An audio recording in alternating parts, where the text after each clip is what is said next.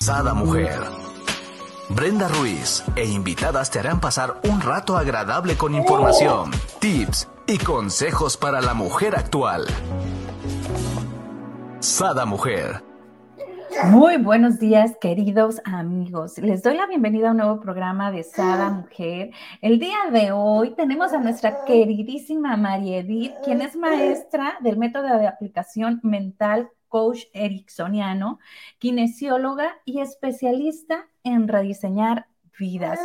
Sí, mi querida María Edith, hoy nos trae un súper tema. ¿Cómo me preparo para no ser del 20% que abandonan sus metas. Ya sé que dijiste, no, rápido voy por mi papel y pluma porque yo quiero estar en este programa. Hola, bienvenida Marieli, ¿cómo estás? Hola, ¿cómo estás Brenda? Hola a todos, feliz año. Pues sí, este tema creo que cae muy bien ahorita para que pues empecemos el año más organizadas, ¿no? Porque pues es la segunda semana ya del año y, y muchos acostumbramos en el brindis, ¿no? La tradición de, de propósitos, etcétera. Pero me puse a investigar justo y los propósitos más comunes, a ver, díganme ustedes si alguno de ustedes no los ha hecho, porque yo sí. Por ejemplo, es hacer ejercicio, ¿no? De los primeros. Eh, aprender algo nuevo, dejar de fumar, eh, comer más sano, eh, ahorrar dinero, ser mejor persona, llevarme mejor con los demás, cambiar de trabajo, conseguir un ascenso, empezar o terminar una carrera de estudios. Oye, todo el mundo estamos en nuestras casas. Sí, sí, sí. Oye, y cada año es el mismo, ¿no? Sí, tener pareja, o sea, estos son de los más comunes que en general todos este hacemos. Este año me caso, ¿no? Este año sí tengo pareja, este año me compro la casa nueva, este año me voy de viaje. San Valentín este año con pareja. Por supuesto, sí, pero todos, como, como te das cuenta, todos hemos caído en alguno, por lo menos en uno de la lista. Y claro. El tema es que con esto también caemos dentro de una estadística. Hay un estudio de la Universidad de Scranton, que está en Pensilvania, y del Instituto de Investigaciones que se llama Statistics que descubrieron que solamente el 8% de las personas que se plantean propósitos logran cumplirlos. Y también, además, concluyeron que 25% de los involucrados en investigación no los cumplieron, pero ni siquiera para la primera semana de enero. 55% los abandonó antes de terminar enero y el 20% después de seis meses. Entonces, son fuertes esas estadísticas, ¿no? Mira, por acá Wendy nos dice, muy buenos días, hermosas, buenos, buenos días. Wendy. Entonces, amigos que nos escuchan, ¿en qué porcentaje están? ¿No? De estos propósitos que nos planteamos, ¿no? Los, los, los abandonaste a la primera semana, al, al mes o, o, a los seis meses, ¿no? ¿En qué momento dejaste de trabajar por los propósitos que te habías planteado para iniciar el año? ¿Y por qué, por qué es en el año? Porque, pues, es la tradición, es la costumbre. Esto no quiere decir que no te puedas plantear propósitos en junio o en marzo o en cualquier mes, claro. pero nos medimos mucho por ciclos. Y entonces aprovechamos estas fiestas, esta oportunidad, este cierre de ciclo para decir, ok, ya acabé esto y qué sigue, ¿no? ¿Qué voy a hacer para el próximo ciclo? Entonces, podemos plantearnos empezar propósitos cuando queramos, no tiene que ser forzosamente en ese momento. Pero, son las que, tradiciones.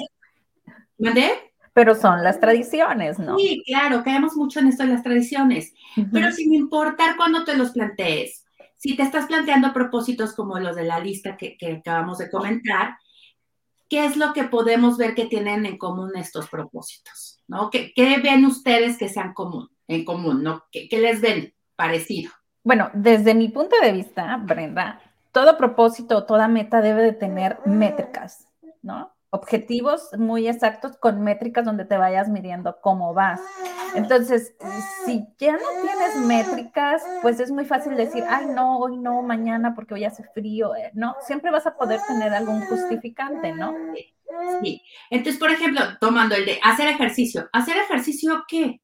¿Cómo? ¿Para qué? ¿Cuándo? O sea, no hay manera justo que digas, lo voy a ir revisando. Son súper genéricos este tipo de propósitos no son específicos, no son como tú dices, medibles. Esto no nos deja claro cómo lo vamos a alcanzar, ni siquiera nos, nos cuestionamos si vamos a ser capaces de alcanzarlos. No, entonces, por lo tanto, no son realistas, no es un propósito que, se te, que, tú digas, ah, esta, esto es algo que puedo hacer, ¿no? que me puedo organizar para hacer.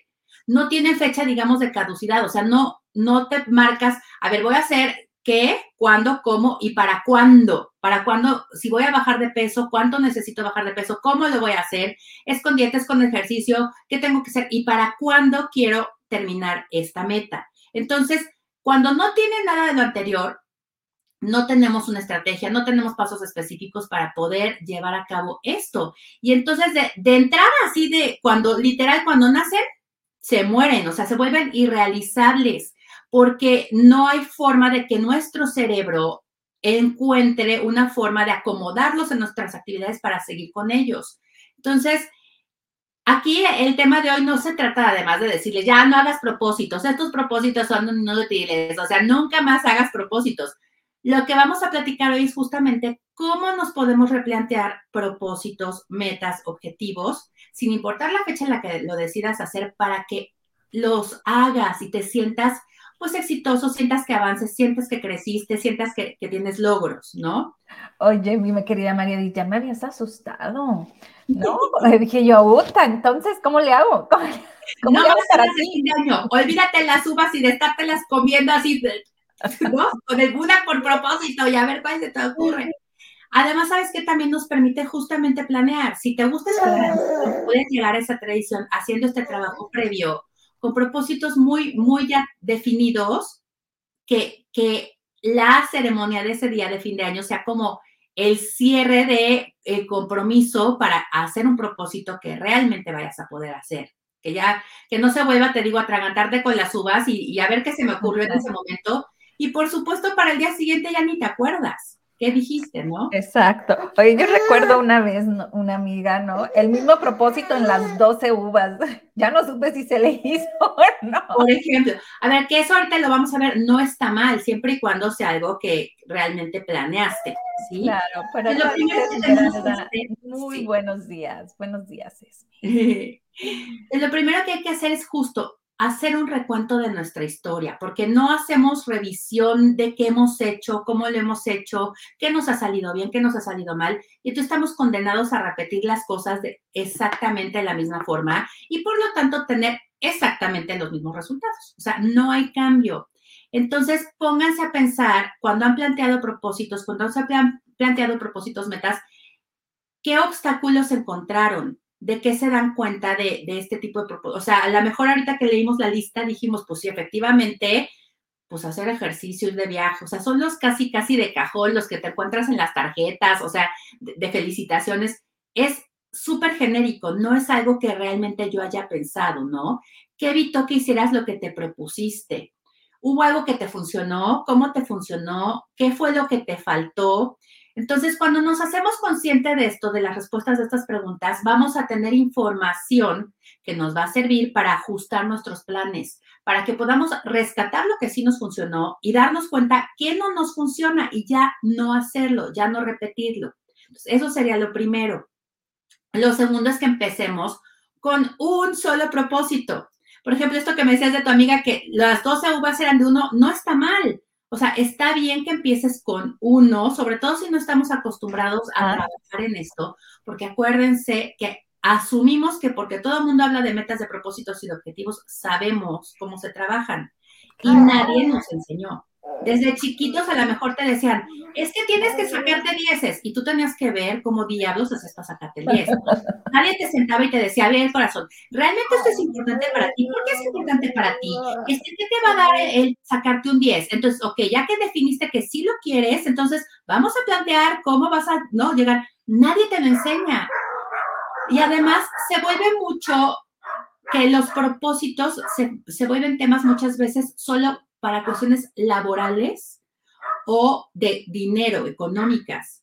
Entonces, cuando, cuando nos queremos plantear o no nos lo planteamos definitivamente para temas como bienestar, pareja, este, esparcimiento, o sea, otro tipo de áreas de nuestra vida que son importantes también, donde te tienes que plantear propósitos. Espérame, déjame cierro la puerta aquí. Me encanta como nos vas diciendo, mi querida María Edith, porque en realidad este, perdemos la brújula, ¿no? Como bien nos dices, a veces la perdemos desde el momento que estamos creando, ¿no? Nuestros propósitos. Entonces, ¿qué pasa? Que luego te da flojera porque te genera conflicto, porque crees que sabes, pero no sabes, y entonces aquí entra mucho el ego. Los seres humanos, cuando asumimos que deberíamos de saber algo, en lugar de cuestionarnos si efectivamente lo sabemos, nos cuesta trabajo aceptar que no sabemos hacerlo. Y eso es lo primero que tenemos que entender. No tienes por qué saber establecer propósitos o metas. No porque todo el mundo lo haga o lo diga o lo oigas por todos lados, quiere decir que tú lo sepas. Entonces, siempre hay que cuestionar justamente con esta revisión del inicio qué me ha funcionado, qué no. Si no me está funcionando es que me falta algo, me falta algo para poder realizarlo y para poder tener éxito en esta actividad. No la sueltes porque te generó conflicto. Acuérdense que cuando salimos de nuestra zona de confort es cuando crecemos y cuando encontramos los cambios. Entonces, este aprender y revisar este tema de propósitos y metas te puede ayudar justamente a tener éxito en ellos y a que no te generen el conflicto y la frustración de no, siempre me los pongo y nunca me sale nada, y entonces qué flojera, y entonces me genera conflicto, entonces mejor ya no hago nada, o nada más digo que sí hice, pero entonces tu autorrealización, tu autoestima la ves comprometida porque te pones cosas o objetivos que no cumples y crees que es porque no puedes. Y no te das cuenta que es porque no sabes. Aquí, mi querida María, a veces nos ponemos objetivos que la demás gente quiere de nosotros, ¿no? Por ejemplo, ese que dice, que dije, voy a tener novio el 14, ¿no? Eh, a veces no quieres ni tener novio, ¿no? Pero es como tanto te pregunta la tía, la prima, cada que te ve, o la abuelita, ¿qué dices tú? No, o sea, tengo que tener novio este año. De perdido para cuando me pregunten decir sí. Sí, que esa es otra de las cosas que pasa mucho. O sea, los propósitos tienen que ser para ti, de dentro hacia afuera. Tienes, y ese es otro de los conflictos, tienes que saber qué quieres. Y muchos de nosotros nos cuesta trabajo saber qué queremos nosotros. Y ya lo hemos platicado en otros, otras ocasiones, ¿no? Como mujeres nos cuesta mucho entrar en lo que realmente necesitamos y queremos nosotras. Porque, a ver, una meta de mi vida, un propósito, puede ser, claro, que ser una, ser mamá y ser una muy buena mamá, o sea, dentro de mis capacidades, porque yo lo decido, pero no porque me presionen de fuera, me explico, porque eso a mí me va a hacer sentir bien, me va a dar satisfacción, me va a hacer sentir realizada, o sea, claro que pueden ser, ser cosas que, que, sean como de servicio, que sean de beneficio para otros, pero tiene que ser desde esta convicción de que a mí me va a hacer sentir bien. No lo hago porque la sociedad me presionó en la listita esa de ya estudié, ya me casé, ahora sigue tener hijos, ahora sigue no sé qué, no, palomeando, palomeando, palomeando. Pero realmente es algo que tú querías, realmente lo estás disfrutando y te estás haciendo sentir bien. Entonces, eso, eso sería el tercer paso. Define para qué quieres lograr tu propósito, ¿sí? Porque si no sabes para qué lo haces, no hay una motivación constante para que sigas el que lo hagas por, porque alguien te lo pidió por cuestiones externas, te, te, te obliga a estar encontrando la motivación para forzarte a seguirlo haciendo. Entonces, es más cansado, es más fácil de que lo sueltes porque no está conectado ni con tus valores, ni con tus necesidades, ni con quién eres. Entonces, eso también es muy importante dentro de los propósitos, ¿sí? El cuarto punto sería que establezcamos propósitos claros. Y para esto pueden buscar, en, está en redes, en muchos lados, y yo tengo en mi blog también muchos temas, se llaman, las metas tienen que tener ciertas características y se llama SMART por sus, por sus siglas en inglés. Esto quiere decir que un propósito sea específico, sea medible, que sea alcanzable, sí que te presente un reto, pero que sea realista. Por ejemplo, yo no puedo decir, es que quiero verme como Cindy Crawford. O sea, a menos que me haga una completa reconstrucción y casi, casi, no hay manera, eso no es realista, ¿sí? Tendría que cambiar completamente mi físico, etcétera. Entonces, que sea, que sea un reto, pero que también sea realista y que tenga una fecha de cumplimiento establecida, porque si no, no entra en la agenda, no entra en, en nuestro radar de las cosas que tenemos que hacer, no nos comprometemos, ¿sí? El quinto paso es que establezcas acciones sencillas.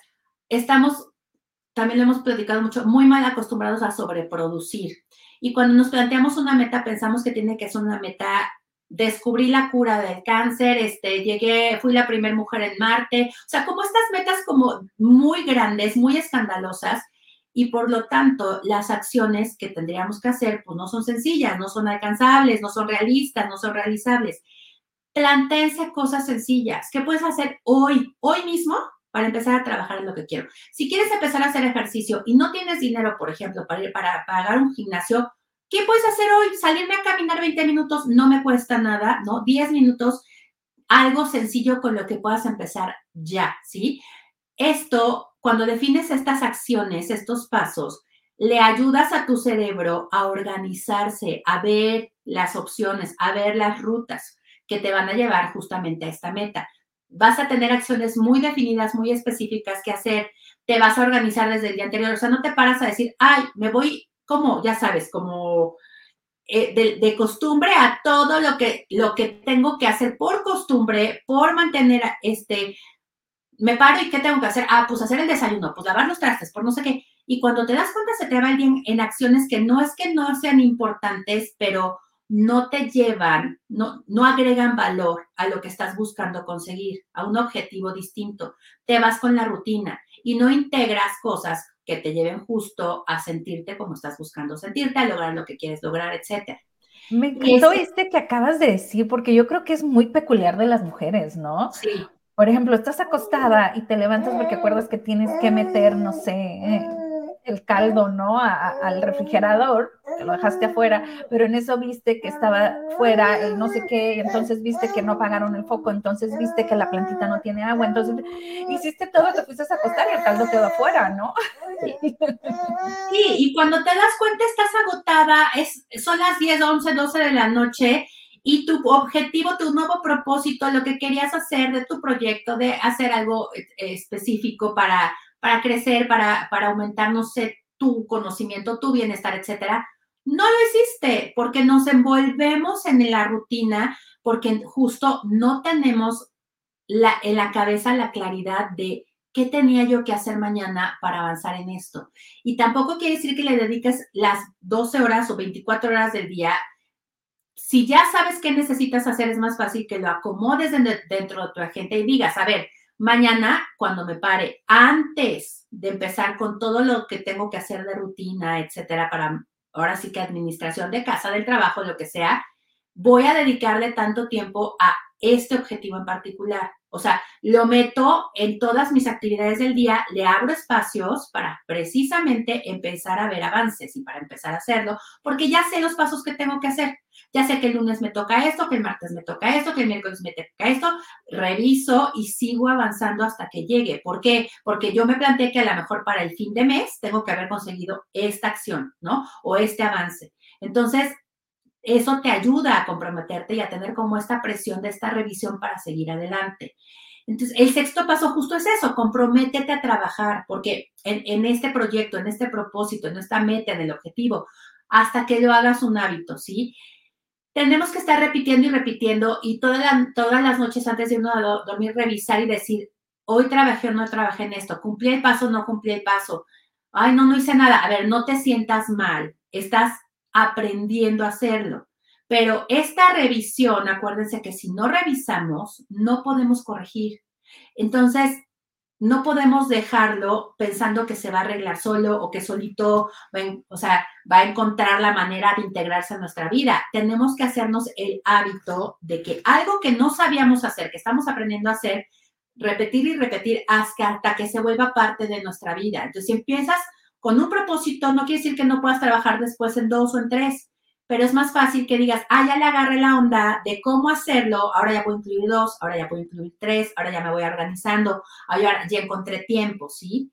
Entonces, si ya elaboraste tu plan de acción, si ya tienes definidas las metas, también es buen momento en que les des una revisada, que contestes las siguientes preguntas, porque acuérdense lo que decíamos ahorita al principio, tus metas tienen que tener valor, tienen que estar alineadas con, con qué necesitas, con lo que realmente quieres, con tus valores, etcétera, para que no eh, te desinfles a la mitad, para que sigas con la motivación de seguir haciéndola, ¿sí? Entonces piensen, ¿qué quieren lograr este año? ¿Cómo se quieren ver? ¿Cómo se quieren sentir? ¿Qué quieren aprender? ¿Qué quieren conocer? Eso es lo primero. Después, ¿en qué tipo de persona te quieres transformar? Estas metas te van a llevar a ser quién. ¿Qué quieres cambiar de ti?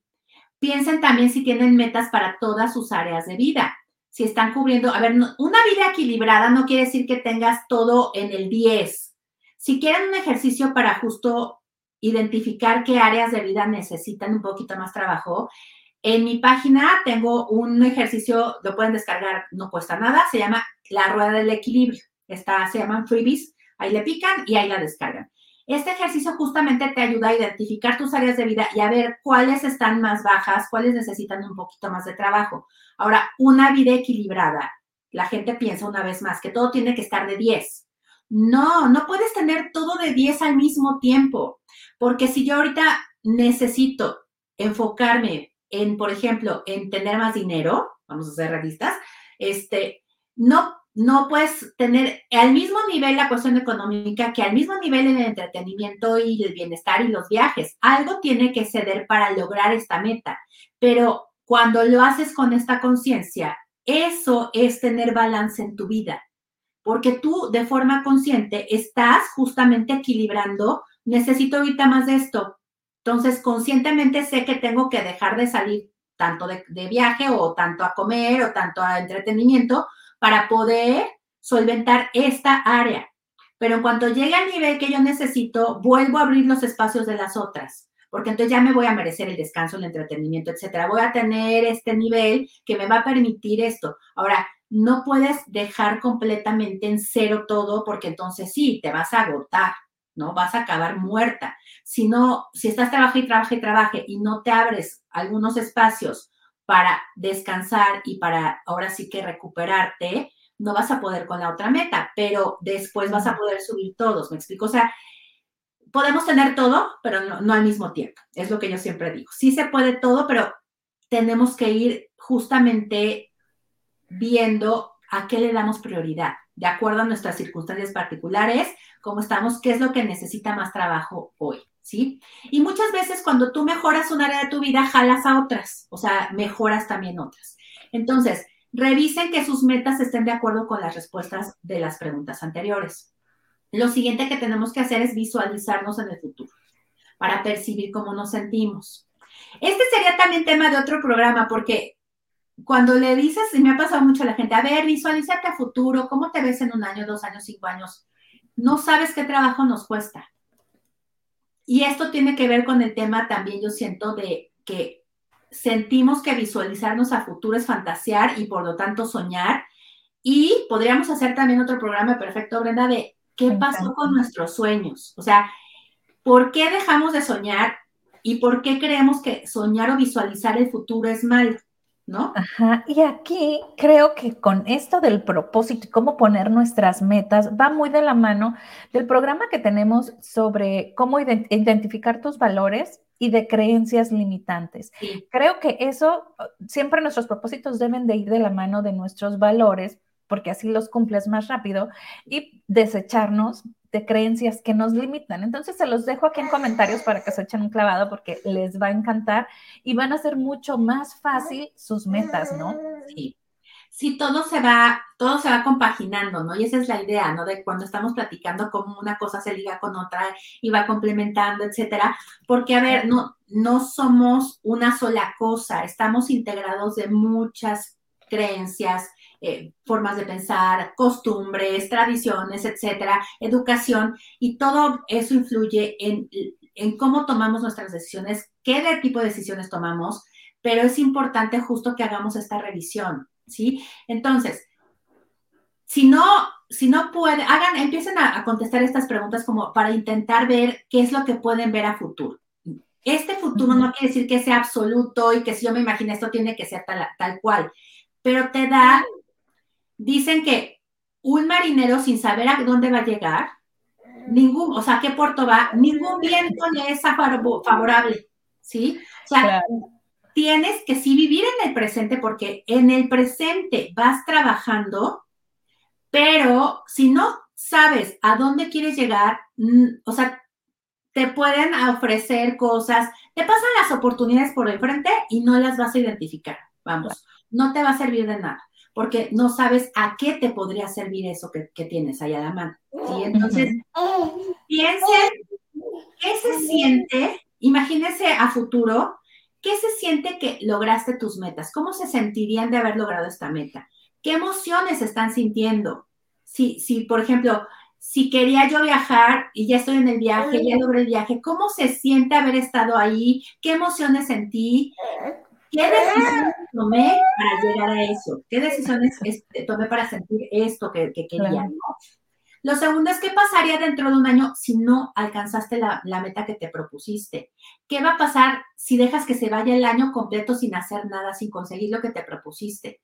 Si tu respuesta es nada, no, no pasaría nada, seguiría yo igual. Eso quiere decir que esa meta no es realmente importante, que realmente no está conectada con cosas que te muevan a lograrla, que no van a tener cambios realmente significativos. Y no quiere decir con esto que te vuelvas a alguien completamente distinto, pero no va a afectar en ninguna manera tu vida. Entonces, piensa una vez más también para qué te le estás planteando, para qué dijiste que querías hacer eso cuando a lo mejor no, tienes que a lo mejor repensarla para acomodarla en algo que realmente sí diga, oye, no, pues sí, claro que era importante conseguir esto porque me va a dar esto, esto y esto, me va a cambiar esto, ¿no?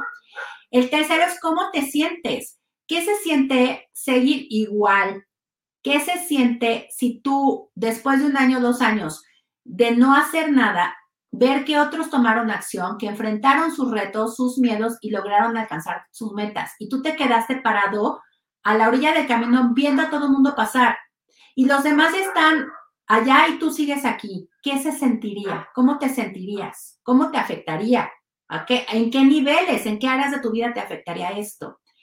¿Qué precio vas a estar pagando a futuro por no haber hecho lo que necesitabas lograr, lo que querías hacer?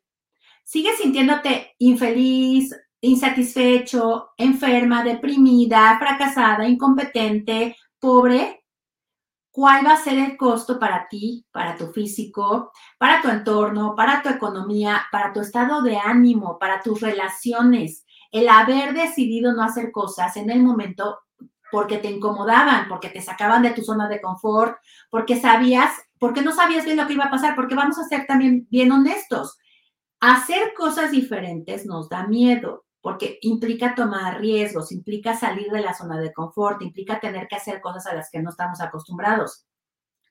Y mucho de este tema de plantear metas y soñar y ver a futuro, muchas veces nos, nos, nos hace sentir miedo y conflicto porque a lo mejor te ridiculizaron cuando planteabas tus ideas, se burlaron de ti, te decían que qué ridículo, que eso para qué, te decían que eso no te iba a servir para nada. Y entonces, ¿qué haces? Que prefieres no pensar a futuro, no, no soñar, no plantearte cosas por el miedo a fracasar, por el miedo a quedar mal, por el miedo a no dar el ancho. Pero entonces, ¿qué pasa? ¿Prefieres quedarte donde estás? ¿Qué es lo que te va a doler más? ¿Qué es lo que te va a perjudicar más? Quedarte ahí por tener esta zona de confort y esta zona de seguridad, pues aparente, porque, porque estás realmente bien, o sea, sin avanzar, sin crecer, ¿realmente te estás sintiendo súper a gusto? O, o está este conflicto de es que yo debería y me gustaría y quisiera, pero no lo hago. O sea, ¿qué te frena más? Wow. Entonces, ¿qué es lo que más miedo te dio justo para que tomaras acción? para que decidieras hacer cambios, para que decidieras trabajar en tus proyectos. Entonces, todas este, estas cosas son cosas que, nadie nos enseña, que nos generan conflicto, que, nos evitan muchas veces trabajar para seguir adelante, ¿ok? Entonces, dentro de las cosas que podríamos platicar que, nos frenan, una vez más, a ver, lo primero que no cuando estás queriéndote plantear metas y no las estás consiguiendo, es recriminarte y sentirte mal y sentirte culpable. O sea, por favor, no lo hagan, no lo hagan. Porque como decíamos al principio, analiza si alguien se sentó contigo y te dio una materia en la escuela, tu papá te dio una super cátedra de la importancia de tener sueños, de cómo transformarlos en objetivos y en metas, de cómo establecer los pasos y de cómo trabajar en ellos. yo que me acuerde nadie, o sea, como que decían en la escuela, en el, en el trabajo, tenemos que cumplir con la meta de crecer un tanto por ciento, ¿no? Pero entonces ahí se juntaba un equipo, era súper técnico, era, ¿no? ¿Qué tenemos que hacer? Pues el de compras tiene que aumentar esto, porque no sé qué. Bueno, si lo hacemos en el trabajo, es exactamente lo mismo para nosotros. Y como les digo, pensamos que las metas solo tienen que ser para trabajo. Y cuando nos la queremos plantear para nosotros, parte de lo que nos da flojera es, ay, no, yo lo que quiero es descansar y disfrutar de la vida. No quiero traerme el trabajo a la casa. ¿Sí me entiendes? O sea, hacemos como esta analogía de que metas, si son para el trabajo y me los traigo a la casa, tengo que trabajar también. Pues la realidad es que sí, que una meta la tienes que trabajar sí o sí, porque solita no se va a trabajar. A, lograr un objetivo, un propósito, no lo vas a alcanzar por llegar a tu casa y sentarte y decir, pues es que me la pasé trabajando como negra en el trabajo. Son cosas muy diferentes y son áreas de vida muy diferentes. Claro. Puedes traer a tu casa esa experiencia, esa, esa, ese proceso de lo que aprendiste, de cómo se trabaja en el trabajo, en los propósitos, en las metas, y aplicarlo a tus metas personales. Eso creo que puede ser una súper ayuda para entender qué es lo que se tiene que hacer. Pero tenemos que rescatar el tema de, no dejar el tema de los propósitos en una tradición de año nuevo, donde mm, dices 10, 12 propósitos que no te sirven para nada, que no cumples, donde te quedas en el mismo lugar, donde estás frustrado porque, pues claro que trabajo para, estar contento, ¿no? Para ahorrar dinero, este, mi salud está pésima, eh, no he hecho nada de Estas cosas también tienen que ser que tú organices y que les des su espacio y te hagas tu proceso, ¿sí? Entonces, este es como como parte de, eh, pues, el objetivo, ¿no? Que, que pues, estaría padre que empezáramos a, a retomar. ¿Cómo puedo yo plantear metas? Porque, a ver, si tú, si tú crees que vas a crecer sin tomar riesgos, sin tener propósitos, híjole, está bien complicado. No hay crecimiento, no hay sensación de éxito si no te planteas cosas que hacer y las alcanzas. ¿Me explico? Entonces, muchas veces este vacío que estamos sintiendo de, pues hoy me voy a parar a qué, a lo mismo. O sea, a la rutina de irme a trabajar como negro, a la rutina de estar en mi casa todo el santo día, a la rutina de estar, o sea, con los hijos, y no porque no te enriquezcan estas cosas, pero porque no las estás justamente ligando con un propósito propio. O sea, el tener hijos puede ser súper enriquecedor y no tendría por qué ser agotador si tú lo ligas con un crecimiento personal. ¿Me explicó? Muchas mujeres dicen, híjole, es que tener hijos es súper desgastante, nadie te lo reconoce, nadie te lo agradece, es muy conflictivo, es muy desgastante emocionalmente porque estás ligada a esa personita al 100, te llegas hasta, hasta autodefinir a través de ellos ¿no? Soy buena, soy mala, de acuerdo a cómo mis hijos hacen o no hacen o crecen o no crecen. Cuando, si tú te planteas la meta de, a ver, esto es lo que es, yo decidí tener hijos porque a mí me da un crecimiento personal, porque a mí me va a ayudar a seguirme desarrollando como persona, porque a mí me ayuda a ser una persona de servicio donde voy a ayudar a criar, a desarrollar, a educar a un ser humano que, una, que también va a ser de beneficio y de servicio para los demás, para, la para que la humanidad esté mejor, ¿me entiendes? Para poner mi granita de arena para que seamos mejores. Eso te da la satisfacción intrínseca personal, ¿me entiendes? Ya no es a través del, del, niño, es un propósito mío, mío de María Edith, no es que lo voy a hacer a través de mi hija y de mi hijo y, me voy a medir en función de ellos. Yo estoy logrando cosas y metas personales.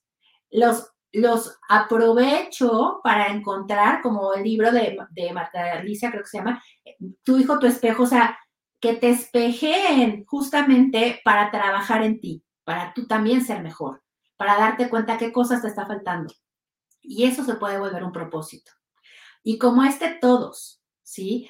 pero muchas veces eh, pues no logramos objetivos porque no tenemos confianza en nosotros mismos, porque no sabemos qué herramientas tenemos, porque planteamos mal nuestras metas, porque no le echamos ganas, no nos comprometemos a ser productivas, a estar trabajando en ello, porque no tenemos un plan de acción, ¿sí? Queremos alcanzar o sea, demasiados objetivos, demasiados propósitos, nos saturamos y nos agotamos y no hacemos, acabamos no haciendo nada.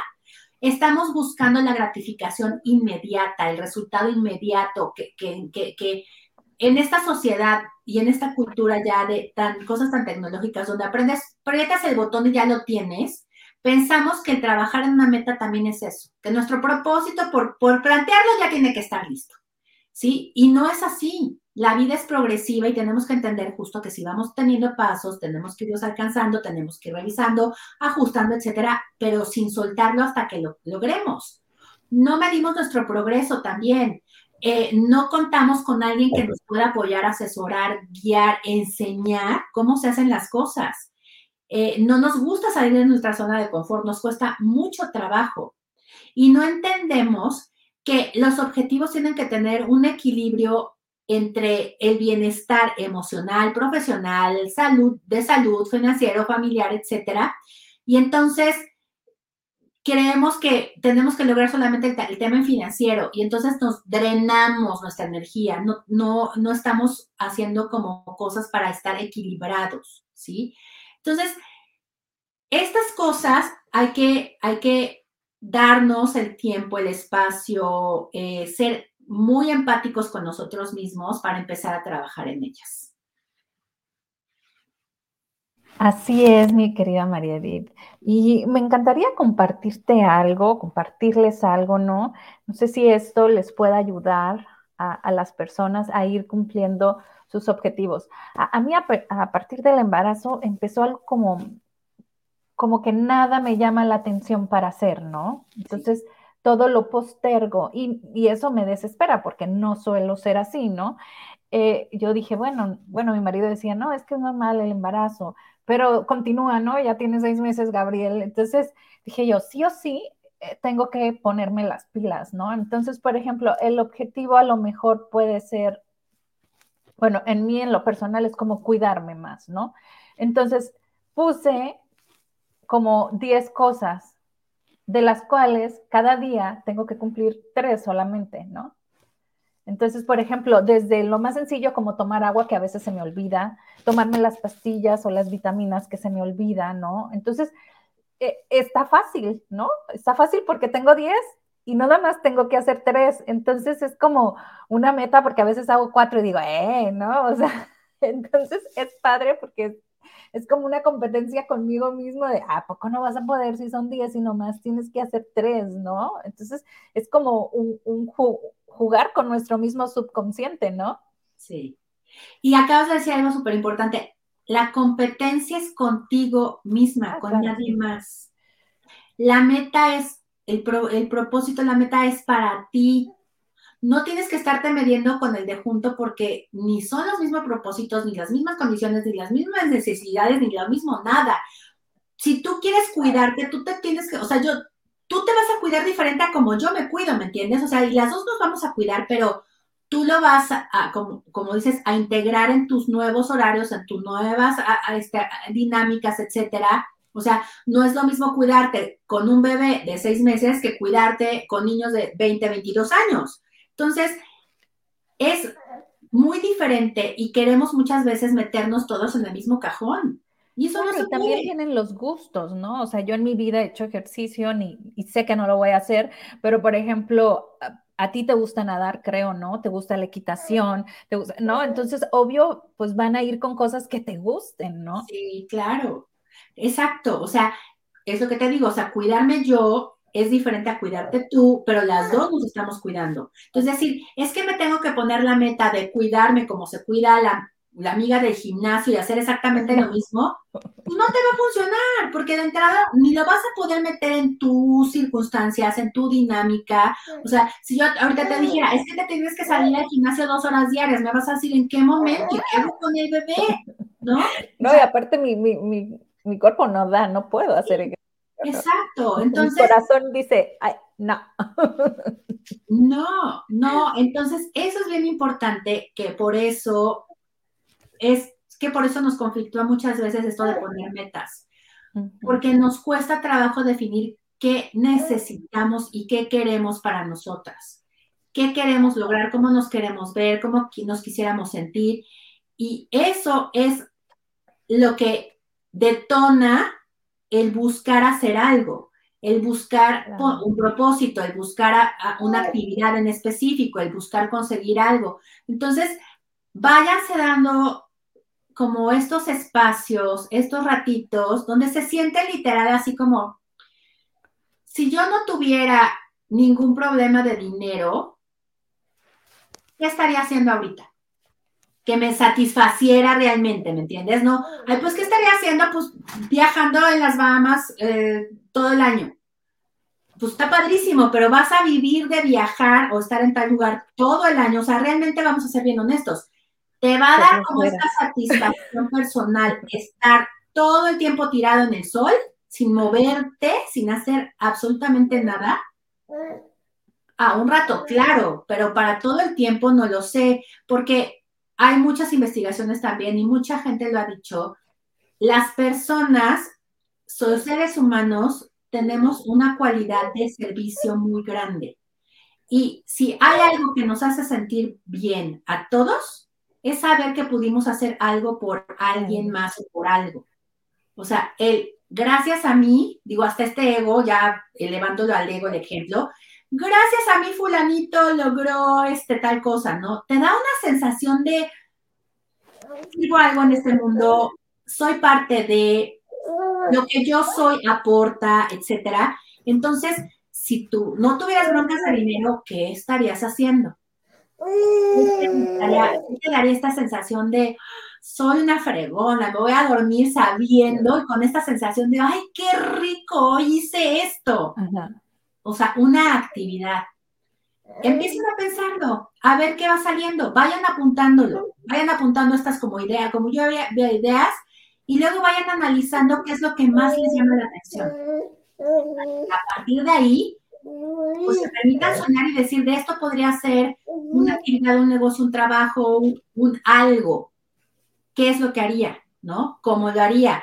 Entonces vamos ahora sí ya desmenuzando, lo puedo convertir en un propósito, en meta. ¿Cómo haciendo funcionando? ¿Cómo voy haciendo que esto vaya adelante? Entonces, pues no dejemos para esto para mañana. El mejor momento para comenzar siempre, siempre es hoy. Siempre. No tienen pasos súper elaborados. Revisen siempre, ajusten lo necesario y sigan adelante, no paren. O sea, sigan adelante trabajando en ustedes. Porque con trabajo y dedicación vamos a lograr lo que nos propongamos. Eso es un hecho. Pero la decisión siempre va a ser nuestra. La decisión, tú siempre, algo que te puede dar es la libertad de decidir. ¿Qué vas a decidir hoy? Me encantó, María Edith. Así es que hagámonos esa pregunta. ¿Qué vas a decidir hoy? Híjole, yo me voy con esa gran pregunta, ¿no? ¿Qué vas a decidir hoy? Creo que de ahí parte este cada día, ¿no? Que nos hagamos esta pregunta, ¿no? Al despertar, ¿no? ¿Qué voy a decidir hoy? Obvio que vaya, ¿no? Como bien decíamos, encaminado, ¿no? A, a nuestras metas. Pues, ¿con qué nos dejas? Pues esto, o sea, decidan y que esta decisión, su brújula justamente sea lo que es importante para ustedes para tomar decisiones. Decidan seguir creciendo, seguir avanzando, seguir, mejor, seguir siendo mejores versiones de ustedes, porque lo que sobra es tiempo, de verdad, pero la vida se nos va. Entonces, aprovechen, aprovechen para estar contentas, para, para estar plenas, para disfrutar, para decidir de dentro hacia afuera lo mejor para ustedes, porque podemos hacer lo que queramos, lo que ustedes deciden. Wow, me encanta cuando nos eh, deshacemos de los límites, ¿no? Esa partecita de podemos hacer lo que queramos. Pues muchísimas gracias, mi querida María Edith. Abrazo fuerte, fuerte a la distancia. Este, y pues nos vemos aquí en febrero para hablar del siguiente tema que va a estar buenísimo. ¿Cuál nos dijiste? A ver, repítenos. El siguiente tema, si mal no recuerdo, es la importancia de pasar tiempo a